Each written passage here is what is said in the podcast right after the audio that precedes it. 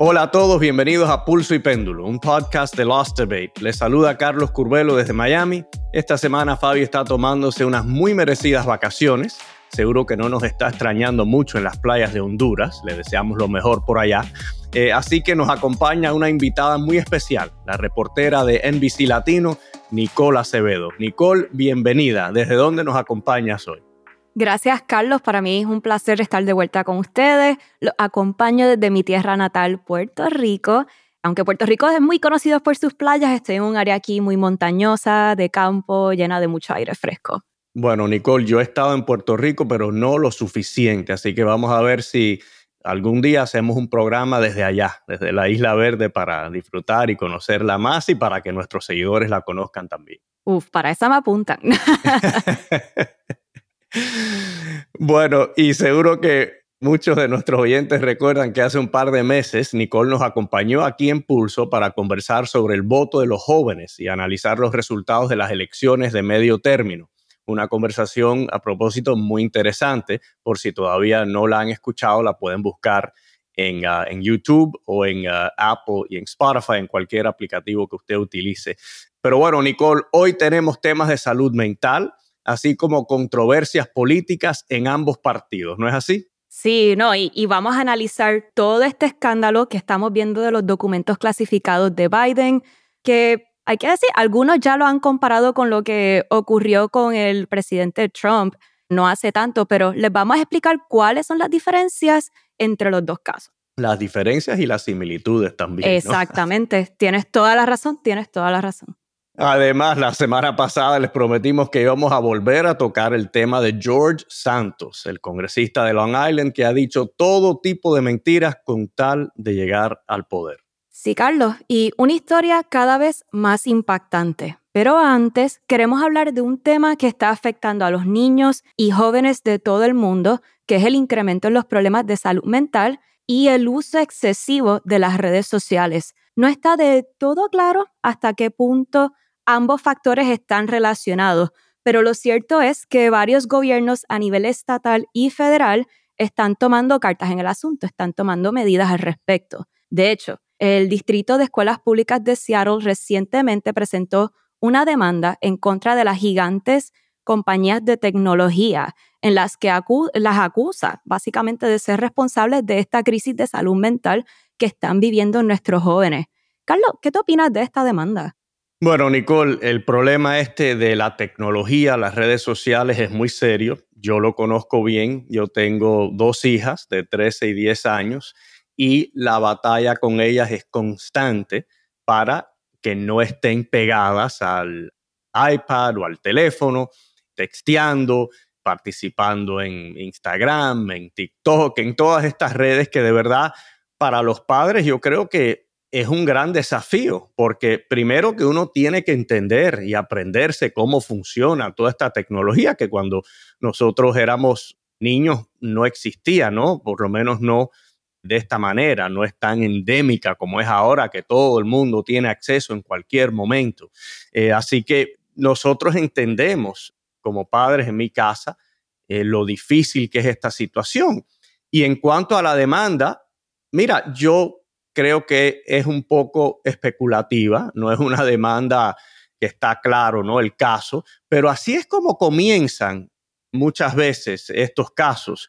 Por ejemplo, hace muchos años, cuando se presentaron demandas contra las compañías tabacaleras en este país, las personas decían, bueno, eso no tiene sentido, cada cual tiene el libre albedrío de decidir si quiere fumar, si no quiere fumar, y las personas más o menos saben que es malo para la salud, pero uno de los puntos claves en ese caso fue que las compañías no estaban declarando lo que ellos sabían. Ellos sabían, no entendían que el tabaco tenía un efecto eh, muy negativo sobre la salud, que causa cáncer, que causa problemas en el sistema circulatorio.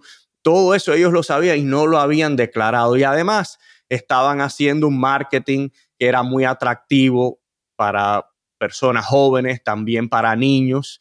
Eh, hubo una compañía que tenía un camello que tuvieron que quitarlos, ¿no? Porque eh, los acusaron de, tratar de, de, atraer a los niños. Entonces, aunque en este momento yo creo que muchos pudieran descalificar esta demanda como una demanda frívola.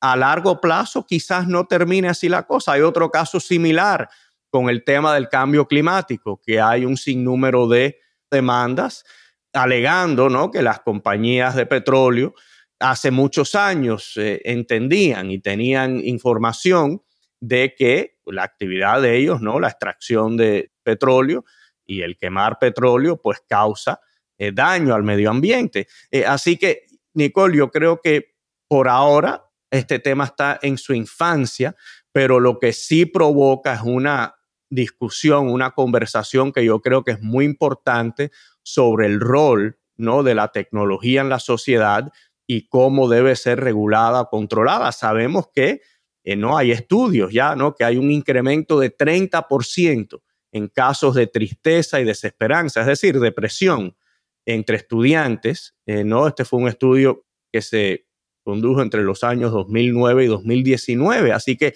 el impacto es real, ¿verdad? Definitivamente, y yo creo que también hemos visto los medios reportar que aparentan con documentos y demás evidencia de que compañías como Meta, que son dueñas de Facebook y WhatsApp e Instagram, pues más o menos tenían un poco de conocimiento a tu punto de, de que eso siempre es un punto clave, de saber si estas compañías saben que lo que están haciendo o cómo están manejando estas plataformas realmente está causándole un daño a los consumidores, en este caso a los niños y personas jóvenes. En el particular caso de niñas adolescentes se vio que yo diría que no es solo el contenido que se pone en las redes sociales, también es el volumen. Como que no es lo mismo tú tener un contenido que diga cosas o tenga, ¿verdad? Que son dañinas para los niños, pero estás en una plataforma que lo amplifica. Y entonces ves muchísimo del mismo contenido y los algoritmos, la manera en que funcionan, también a veces promueven que ese contenido se le empuje más a ciertos usuarios. Y pues hemos visto que hay indicios de que hay cosas que a lo mejor estas compañías sí conocen y pues, pero siempre está los intereses económicos de un negocio y cómo balancear eso con el bien común. Y yo creo que es bien probable que en esta demanda pues salgan a relucir conversaciones sobre las tensiones de ambas cosas y pues cómo regular las plataformas para el bien de los niños. Yo recuerdo, por ejemplo, cuando Facebook empezó, yo estaba más joven y, recuerdo cuando empezó, e inclusive en mi vida, ahora yo miro estas plataformas, yo digo, wow, ahora no solamente Facebook, ahora son un montón más, está YouTube, TikTok, Snapchat, y entonces es eso mismo, ahora todo el mundo está ahí y se puede sentir bien abrumador al punto de, ¿verdad? Que si no hay control de cuántas horas uno pasa en estas plataformas, pues se puede convertir en un problema. E inclusive estas compañías básicamente defendiéndose de estas críticas que también salen en la demanda, pues dice, mira, no, nosotros tenemos unas medidas, tenemos unos controles de edad o como unas notificaciones que le indican a los usuarios, mira, llevas mucho tiempo aquí, deberías tomarte una pausa. Pero, Carlos, ahorita mencionabas esa atención que tienes con tus hijas de monitorearles el tiempo que pasan estas plataformas. ¿En tu experiencia ese tipo de notificaciones funciona o como quiera es difícil poder parar eso? Mira, yo sí creo que estas compañías, si quieren, número uno, contribuir a que la sociedad funcione mejor y que no haya tanta depresión y que los jóvenes eh, utilicen estas redes de una manera responsable, tienen que empoderar a los padres. Porque yo sí creo en eso. El padre siempre debe ser el responsable. Aquí estamos viviendo ahora en una época donde eh, los padres le quieren echar la culpa a los maestros, a los entrenadores, si el hijo o la hija juega un deporte, a la televisión, a las compañías estas de tecnología. El padre es el responsable. Ahora, estas compañías lo que yo creo que deben invertir más en educar a los padres, en enseñarle a los padres cómo pueden monitorear la actividad de sus hijos, de sus hijos menores de edad, ya cuando alguien cumple 18 años, que haga lo que le dé la gana, ¿no? Pero mientras sean menores de edad, los padres son los que deben tener el control sobre todo este tipo de actividad. Y yo sí creo que estas compañías no han hecho lo suficiente, especialmente en comunidades donde hay eh, muchas familias de bajos recursos o familias de inmigrantes que no entiendan el idioma, que estén recién llegados a este país y no sepan cómo monitorear toda esta actividad, cómo regularla, cómo controlarla, cómo preguntarle a sus hijos, ¿no? Si algo que están viendo en las redes sociales le está afectando, si alguien se está comunicando con ellos de una manera indebida. El padre tiene que tener esas herramientas. Y yo, yo no me siento como una persona que soy medio, voy a decir medio competente en el manejo de la tecnología y las redes. Yo no me siento que tengo las herramientas necesarias para estar seguro de que mis hijas no estén participando en una actividad indebida o que alguien eh, les esté mandando mensajes impropios. Yo no me siento con esa capacidad y estas compañías tienen tanto poder, tienen tantos recursos, tienen tanta información, Nicole, porque ellos saben cuando uno entra en una de estas aplicaciones, ellos saben exactamente lo que uno está haciendo, con quién está hablando, por cuánto tiempo, cuál fue la imagen que le gustó, la que no le gustó, todo eso ellos lo saben. Y lo otro, la otra razón por la cual hay que tomar esta demanda en serio es que esto no es una persona. A veces estas demandas yo las leo y provocan risa porque es una persona que a lo mejor se cayó y en realidad nada, tiene, dice que tiene un dolor y quiere 10 millones de dólares y uno dice, bueno, esto es una persona que quiere, como decimos nosotros, sacarse la lotería. Esto es un distrito escolar, el distrito escolar de Seattle, que obviamente tienen eh, miles de estudiantes, se han dado cuenta de cómo esto ha causado problemas, ¿no? En las aulas, en los ambientes escolares y quieren nada explorar este tema. Esta demanda se presenta como que para explorar este tema, para provocar una conversación, para entender mejor qué impacto está teniendo esta nueva tecnología sobre la sociedad. Carlos, tú traes un excelente punto que yo creo que los distritos escolares en Seattle también aluden a eso, que es que ellos han visto que han tenido que invertir más en consejeros de salud mental, han tenido que invertir más en sacar el tiempo para hablar sobre pues las limitaciones de las redes sociales, los problemas que pueden causar en, su uso excesivo, que ellos mismos están viendo que este problema les está causando una labor adicional también que en la cual no necesariamente están completamente preparados y que pues a, relucir en la demanda ellos entienden que estas compañías también tienen una responsabilidad, también tienen un rol. Y también pues en este proceso yo espero que también los padres no solo se empoderen, pero que aprendan, porque muchos de estos padres también, como decías ahorita, no saben o después se juquean, como decimos en Puerto Rico, se, se vuelven como medio adictos a estas plataformas también y es como que cómo yo controlo mi, mi urgencia de compulsivamente chequear mis redes sociales y pedirle a mi hijo que haga lo mismo. Así que, que yo creo que también como sociedad nos puede dar la oportunidad de mirarnos hacia adentro, ver a lo mejor cómo nosotros podemos mejorar nuestra relación con estas herramientas y estas redes sociales, estas plataformas y enseñarles a nuestros hijos, enseñarles a las generaciones más jóvenes para que tomen mejores decisiones en cuanto a lo que hay ahí, en cuanto a cómo se maneja esta información y cómo podemos usarla de una manera que sea beneficiosa para nuestras vidas y que no nos cause más, más daño. Yo creo que con esto de la pandemia y demás hemos visto aumentos en el caso de lo que es sentirse triste, desesperanzado en las escuelas, no poder ir a clases y demás, pero yo creo que lo que vemos aquí en esta demanda es que ellos se enfocan en este periodo de tiempo que es del 2009 al 2019. Y yo creo que ahí es que podemos argumentar que esos son los años en los que las redes sociales hicieron un boom y se convirtieron completamente indispensables en la vida de nosotros. Así que también yo creo que, pues hablando del caso, a la hora de poder argumentar qué causa qué, creo que eso puede ser muy, muy beneficioso decir como que, mira, en este periodo de tiempo, estas cosas resultan que pasaron al mismo tiempo y tratar de sacar otros factores que, que también añaden a lo que es sentir ansiedad, depresión y cosas así. Y también me parece interesante de esta demanda la ley que ellos utilizan como para argumentar, que es la ley contra la alteración del orden público, que me parece interesante y realmente no estoy muy segura cómo cómo ellos harían ese argumento. Sí, es un argumento muy creativo, es un argumento creativo. Los, abogados son artistas. Los abogados también son artistas.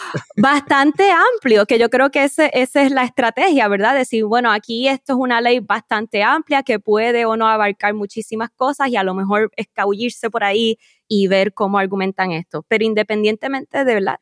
de cómo las cortes tomen su decisión a favor en contra del distrito escolar de Seattle, lo cierto es que también presenta una oportunidad para tener estos diálogos que pues no hace falta más evidencia para saber que ya se está convirtiendo en un problema. Claro, y, mira, esto se va a demorar años ¿no? en ventilarse a través de las cortes. Estos casos no se van a resolver, nunca se resuelven en un año ni dos años porque son muy complejos y hay apelaciones y todo lo demás. Pero mientras tanto, yo creo que, como tú dices, podemos aprender algo y podemos hacer conciencia de, de algo que es un verdadero desafío para la sociedad.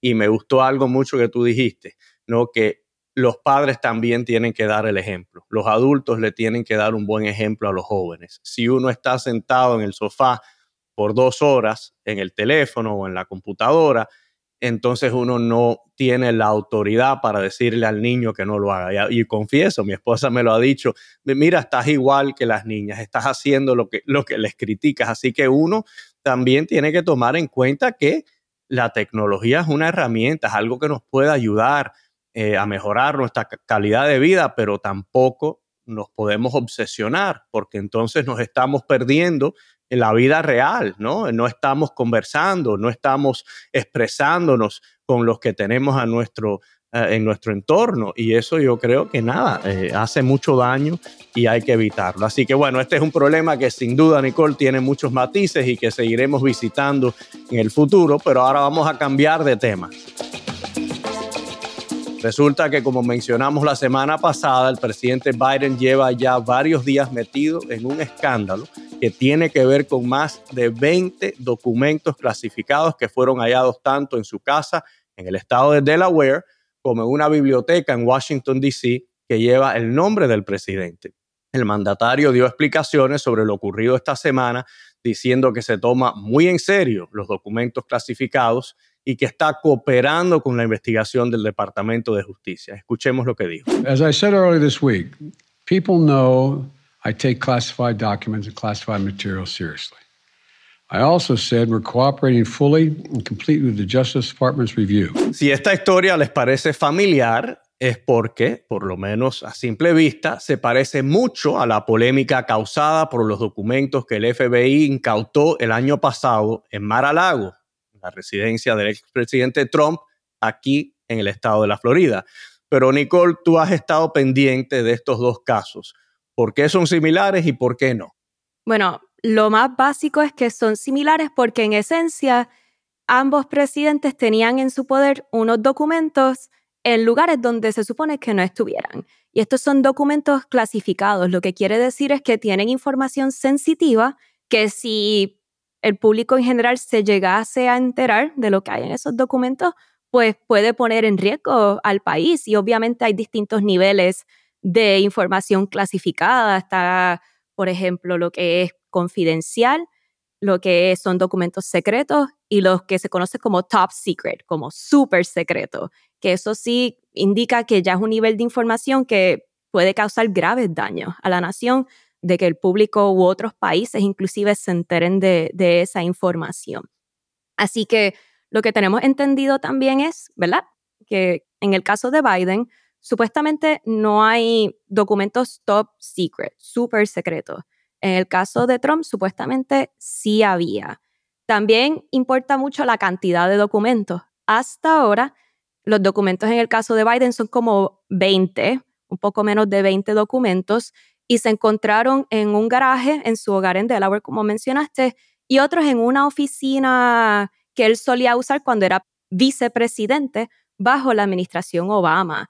En el caso de Trump, se alega que eran cientos de documentos, se alega también que no los manejaron de la manera adecuada. Lo que se supone que ocurra en un caso como este es que si yo encuentro un documento clasificado mal puesto, que la persona que encontró eso llame a la Administración de, Archivos Nacionales y entregue esos documentos inmediatamente. Supuestamente en el caso de Trump, esto no fue así, que inclusive hubo una subpoena, una orden para allanar donde estaban esos documentos y buscarlos porque ese proceso no se hizo. Y entonces, en el caso de Biden, pues se alega, ¿verdad? Lo que ha salido a relucir es que supuestamente se encontraron esos documentos y cuando los encontraron, llamaron y al llamar a la Administración de Archivos Nacionales, pues esa oficina tiene la obligación de decirle al Departamento de Justicia, mira, estos documentos se encontraron en un lugar que se supone que no estuvieran allí y ahí entonces el Departamento de Justicia tiene que tomar la decisión de si investigar o no, que pues decidieron investigar. So, otra similitud es que ahora ambos presidentes tienen un investigador especial que están investigándolos por esto. Básicamente ellos están tratando de descifrar cómo esos documentos terminaron en el lugar que no era y segundo, si hay algún intento como que de malicia o, cosas así y puedes buscar más respuestas a las preguntas porque la verdad es que, por ejemplo, en el caso de Biden, los primeros documentos que se encontraron fueron en noviembre 2 y nos enteramos ahora en enero 2023. Al igual, se encontraron otra serie de documentos ya a mediados de diciembre y nos enteramos el día después. Así que también este, yo creo que el público se está preguntando como que, ¿por qué nos estamos enterando ahora si ya esto ocurrió hace varias, varias semanas? Bueno, Nicole, mira, e, esto es un, un escándalo. Esto es algo que yo creo que le va a seguir restando confianza y credibilidad a los políticos en Estados Unidos. Eh, pero vamos a hablar de lo que yo creo que es lo único positivo de todo esto, primero. Yo creo que hay que reconocer que el fiscal general Merrick Garland está haciendo todo lo posible por ser justo y por proceder con integridad. Obviamente Merrick Garland fue nombrado por el señor Biden, así todo, nombró, como tú mencionaste, un investigador especial que es un fiscal que fue nombrado por Trump, ¿no? Del estado de Illinois. Así que está haciendo un esfuerzo Merrick Garland para proteger la integridad de las instituciones de Estados Unidos. Y yo sí creo que eso es fundamental porque las personas tienen que tener fe y confianza en las instituciones del gobierno, en que el gobierno va a tratar equitativamente a todo el mundo, especialmente en este tipo de caso legal. Ahora, políticamente, para el señor Biden esto es un desastre. Esto es un desastre porque le resta toda o mucha de su autoridad moral. Recuerden lo que dijo Joe Biden cuando estaba en campaña contra Donald Trump. Estoy parafraseando, no, no estoy eh, citándolo textualmente, pero él envió el mensaje ¿no? de que él era diferente a Donald Trump, que él seguía las leyes, que él respetaba las instituciones, que él se iba a comportar eh, de una manera que respetaba la presidencia. Y aunque estos casos son diferentes, para empezar, que el señor Trump intencionalmente no rehusó entregar documentos clasificados y posiblemente hasta mintió, ¿no? En cuanto a, a la presencia de documentos clasificados en su casa, en su residencia.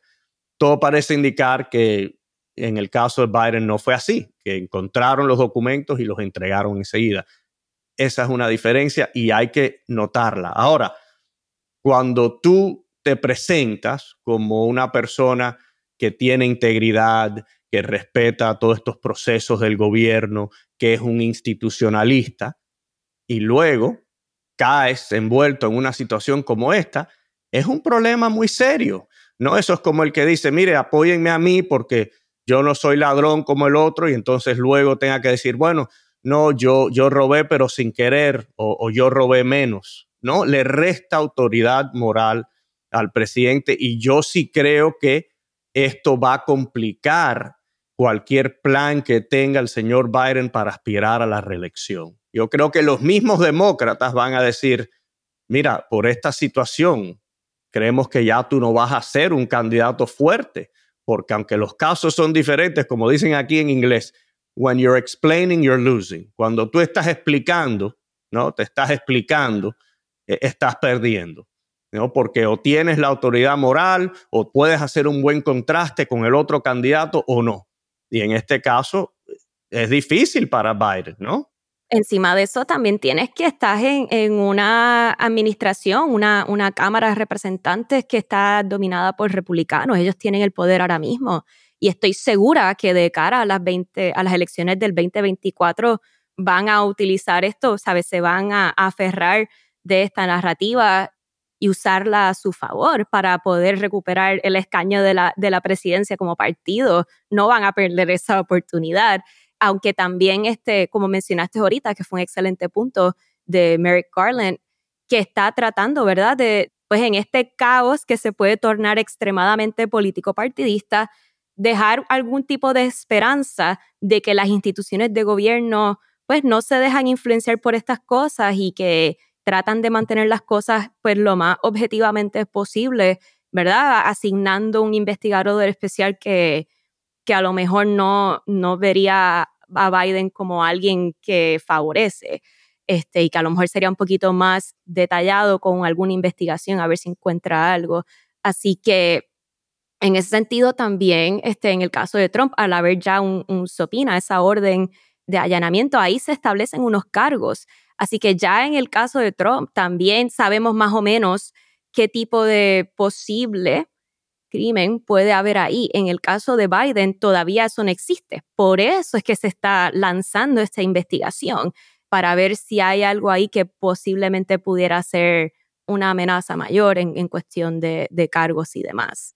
Sí, yo, creo que el peligro para Biden, Nicole, es más que nada político, porque no veo, y yo no soy abogado, pero no veo que hubo una intención de cometer un crimen, no veo que hubo eh, ningún tipo de esfuerzo para encubrir nada. Ahora, volvemos a la política. ¿Por qué la falta de transparencia? El señor Biden se entera y le reportan al, al gobierno la existencia de estos documentos el 2 de noviembre. Y no dicen nada. ¿Por qué? Porque la elección se iba a celebrar el 8 de noviembre. Entonces ahí de nuevo pierdes autoridad moral, pero tú no eras el hombre íntegro. Tú no decías que eras diferente a Trump, que no eh, ibas a, aprovecharte ¿no? Del, poder para ganar. Entonces, ¿por qué con un caso tan importante que sabemos que un, un expresidente de Estados Unidos por primera vez está bajo investigación criminal por el mismo tema, por no manejar bien los documentos clasificados o por, violar las leyes relacionadas al manejo de los documentos clasificados, ¿cómo tú no vas a declararlo? ¿Cómo vas a esperar? No solo una semana que pasen las elecciones, sino a que pasen las navidades, el año nuevo, ah, no en enero, en enero, en enero vamos a decirlo. Y no sé si lo dijeron voluntariamente, creo que fue la cadena CBS que dio la noticia y entonces tuvieron que reconocerlo. Sí, ¿no? Y, y, hay que ver ahora a tu punto, ¿verdad? De que esto le puede afectar bastante. Yo creo que, que, a veces tendemos a ser un poquito cínicos y pensar como que, ay, el ciclo noticioso es tan rápido que ya esto la gente en par de semanas se le va a olvidar, pero también tenemos que recordar que con esta investigación en curso, que sabe Dios cuánto tardará, ¿verdad? Cuando esos resultados salgan, eso va a crear una nueva ola, ¿verdad? Que les recuerde a, a toda la gente en la nación, pues lo que, lo que ocurrió y también el hecho de, como mencionabas, que no fue hasta que un medio noticioso sacó la historia primero, que entonces la Casa Blanca se vio como que no tenía más remedio y, y decir más o menos lo que ocurrió. Pero con todo y eso diciéndolo poco con las muelas de atrás, porque muchas de las preguntas, por ejemplo, ahora mismo no sabemos qué tipo de, de documentos eran, que se entiende, porque por esas razones que son clasificados pero creo que también eso va a ser algo que va a ser muy complicado para Biden y, su administración y el partido, que es cómo yo puedo crear este balance de compartir suficiente información para inspirarle confianza a la gente que posiblemente pueda votar por el presidente nuevamente en el 2024, más cómo mantengo la información sensitiva a prevenir de que salga para mantener la seguridad de la nación. Y yo creo que ese balance va a ser muy difícil y, ahí es que se pueden cometer muchos errores que le puedan costar la elección, como quien dice. Ya veremos. Así es, Nicole, pero bueno, yo creo que ahora vamos a pasar de la falta de transparencia a la calumnia, ¿no? Sí, Carlos, y, bueno. Vamos empeorando. Acabamos de hablar, estábamos hablando de la controversia de los documentos, ahora vamos a la controversia que hemos estado siguiendo con el congresista de Nueva York, que está, bueno, siendo el protagonista del escándalo del siglo, diría yo. Pero ya seguramente muchos de nuestros oyentes ya saben, se trata de George Santos, quien ha dicho todo tipo de mentiras sobre su educación, sobre sus ingresos, sobre su experiencia laboral y hasta sus raíces judías. Desde la última vez que hablamos de esto, Santos ya asumió su cargo en el Congreso y a pesar de que docenas de funcionarios de su propio partido le están pidiendo que renuncie, él simplemente se rehúsa a hacerlo. Pero Carlos, varios de sus compañeros en el Congreso están tomando acciones en contra de él. ¿No es así? Bueno, los que están más abochornados por el señor Santos son sus vecinos. El señor Santos es de Long Island, en Nueva York, y los otros congresistas republicanos, que por cierto fueron recién electos, los republicanos lograron eh, ganar mucho terreno en el estado de Nueva York y específicamente en Long Island.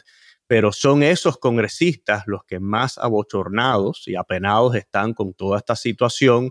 Eh, hay uno que ya le pidió la renuncia, otro que ha respaldado una investigación en el Comité de Ética, porque imagínate, para estos otros congresistas esto es muy incómodo también. No pueden hablar de ningún otro tema donde quiera que vayan, sea en Washington, D.C. o en Nueva York, en sus distritos, le preguntan sobre el señor Santos, ¿no? Porque es una situación tan sui generis, tan rara, que nada, ha causado mucho revuelo, que una persona, mira, yo creo que estamos acostumbrados a que los políticos exageren, aunque yo nunca lo hice, por supuesto, que los políticos exageren, que los políticos no sean 100% honestos, yo creo que eso la gente lo espera, ¿no?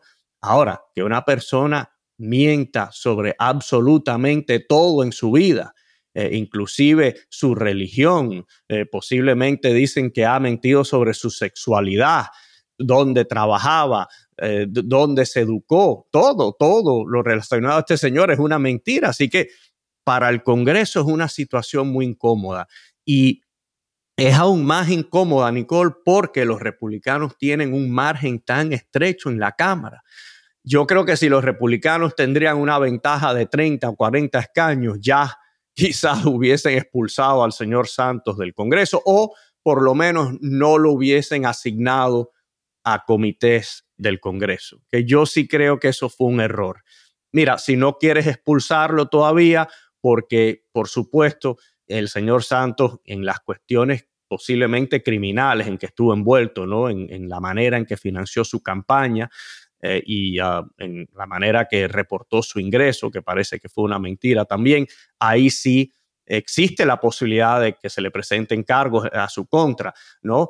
Y muchas veces en el Congreso esperan hasta ese momento inclusive hasta que se haya hallado culpable por una corte para expulsarlo. Ahora, en cuanto a, a, los comités, ese es un castigo muy regular que se utiliza contra congresistas que tienen problemas legales, que tienen problemas éticos, que han demostrado una falta de integridad. Se les niega escaños en los comités del Congreso. Pero McCarthy, teniendo un margen tan pequeño en la Cámara, parece que no quiere arriesgarse, no quiere ofender ni enojar a este señor para evitar que se le vire y que quizás empiece a votar contra él, porque los republicanos no pueden, solo tienen cuatro votos que pueden perder en la Cámara, en cualquier voto, si están presentes todos los miembros de la Cámara, y es un gran riesgo arremeter contra el señor Santos. Pero la alternativa tampoco es buena, Nicole, porque Mira, el Congreso es una comunidad, es una mini sociedad. Y cuando los otros congresistas, inclusive del mismo partido, ven que una persona que es deshonesta, que ha creado una situación muy embarazosa, se le trata igual que a ellos, eso desmoraliza ¿no? A los congresistas y crea un ambiente muy incómodo. Sí, y, y, a tu punto, ¿verdad? Este, ahora mismo no solo se convirtió en congresista, ahora está en el comité de pequeños negocios y está en otro comité que es de ciencia y tecnología. Y ahora mismo, ¿verdad? Tienes a sus colegas que también representan otros distritos de Nueva York. básicamente diciendo, mira, ya sabemos que él mintió sobre su resumen, mintió de sus raíces, mintió sobre todo esto. ¿Hasta qué punto llegan las mentiras? Porque como tú bien mencionas, ahora estos colegas en el Congreso están pidiendo que, que investiguen si eso se reflejó de alguna manera en la forma en que se financió su campaña, que yo creo que, que es una estrategia también porque en teoría, aunque no es ético y no es correcto, no necesariamente es como que, ay, él cometió un crimen eh, mintiendo sobre su, su resumen. Y yo creo que entonces no le da suficiente argumento o razones a alguien como McCarthy, el nuevo portavoz, de poner todo su poder y tratar de de sacar a esta persona del, del Congreso y pues a lo mejor buscando algo que en cuestión de nivel de riesgo sea mayor y mayor y mayor, creo que es parte de la estrategia de personas como el representante Richie Torres para tratar de ver si de alguna manera esto resulta en la expulsión de, Santos del, del Congreso. Pero yo creo que, ¿verdad? Como votante, yo creo que yo estaría bien desconcertada, como tú dices. Una cosa es como que pues tratar de hacerse engrandecer lo que ya uno hizo. Pero otra cosa es decir que hiciste cosas que nunca pasaron. Sí, sí, sí. y ninguna de las dos están correctas, pero creo que fabricar cosas, pues sí, está, peor. sí, sí. Y, y, tienes razón, mentir no es un crimen, ¿no? Depende, ¿no? Si tú defraudas a alguien es diferente, pero en la política, por lo general, mentir no es un crimen un político puede salir y, acusar a su contrincante de cualquier cosa que no sea cierta y no hay penalidad por eso. Los votantes son los únicos que lo pueden penalizar.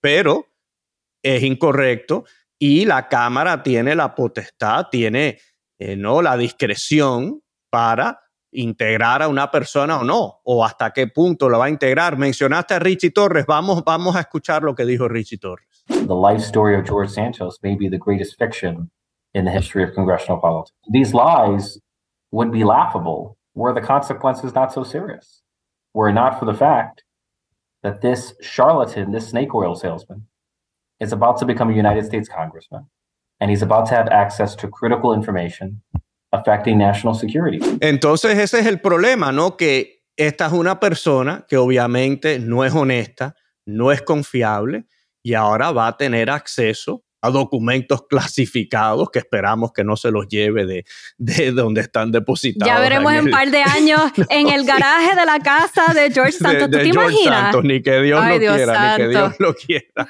Ay, ay, ay.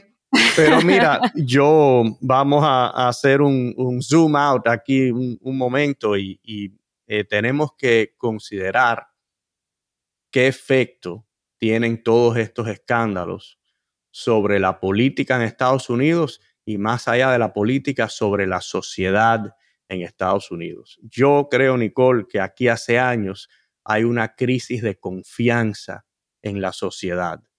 Las personas en la política ya no se ven como adversarios, sino como enemigos. Se escuchan eh, a muchas personas descalificar a todos los políticos, descalificar al gobierno, eh, decir que todos son unos corruptos, que ninguno sirven. Y para mí eso es una tragedia. Número uno, porque no es verdad. En la política, la gran mayoría de las personas, y yo estuve en el Congreso, tú le has dado cobertura a muchos políticos a través de tu carrera, y los dos sabemos que hay muchas personas decentes, honradas, lo que lamentablemente eso no, no hace noticia. Quizás eso es algo que debemos explorar aquí en este podcast de entrevistar o de hablar sobre las personas que están haciendo su trabajo bien, ¿no?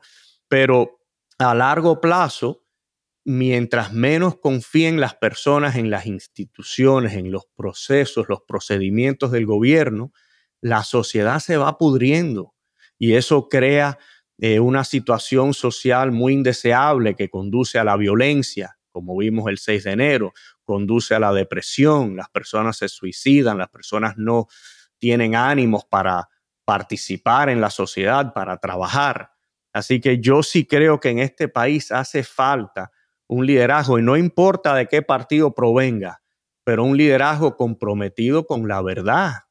No, no con la perfección, porque eso no, nunca lo lograremos, pero con Yo creo que eso es lo mínimo. Estoy de acuerdo. Y, y no, y es algo que hemos estado viendo ya de varias administraciones pasadas y, y, que se reflejó en estas pasadas elecciones de medio término, que, ¿verdad? Hablando con votantes, inclusive en encuestas y demás, muchos dicen eso mismo, que, que se sienten desesperanzados con la dirección del país, se sienten que la democracia en Estados Unidos se está degradando, ¿verdad? Que no se está fortaleciendo, al contrario. Y entonces estoy de acuerdo contigo, yo creo que eso debe ser un tema, un problema, que no importa tu ideología política, tu partido ni nada, a todos nos debe interesar, porque nos afecta a todos. Así que estoy de acuerdo, yo creo que como muchos han planteado, la manera en la que esto se estaría manejando, la controversia con George Santos puede contribuir a eso, o, ¿verdad? Si fueran este, listos, manejarlo de una manera que entonces hagan cambiar de opinión a las personas y decir, wow, mira, estaba mal, a lo mejor hay, y, darle como un poco de esperanza a esas personas que ya han reportado que, que cada vez desconfían más y más y más en, en lo que es la fuerza de, de la democracia estadounidense. Bueno, yo creo, Nicole, que con ese mensaje de esperanza es que debemos dejar a nuestra audiencia en este episodio que hemos podido compartir. Eh, así que vamos a cerrar, así llegamos ¿no? a esta, al final de esta edición de Pulso y Péndulo. Te agradezco, Nicole, una vez más tu participación. Fuiste una gran invitada y de verdad que ha sido un gran privilegio. Sé que Fabi te lo agradece mucho eh, tu participación en el día de hoy. No, el placer fue completamente mío y bueno, esta conversación me la disfruté yo muchísimo y ustedes allá en casa, en el carro, donde sea que nos estén escuchando, si también disfrutaste de esta conversación y otras más, pues te invitamos a que nos dejes un comentario y que nos sigas en Spotify, Apple Podcast o en tu aplicación favorita. Saludos y hasta pronto. Pulso y Péndulo es un podcast producido por Lost Debate. Mónica Espitia es nuestra productora ejecutiva, Maxi Frini es nuestro editor y diseñador de sonido y Yesenia Moreno es nuestra productora asociada e investigadora.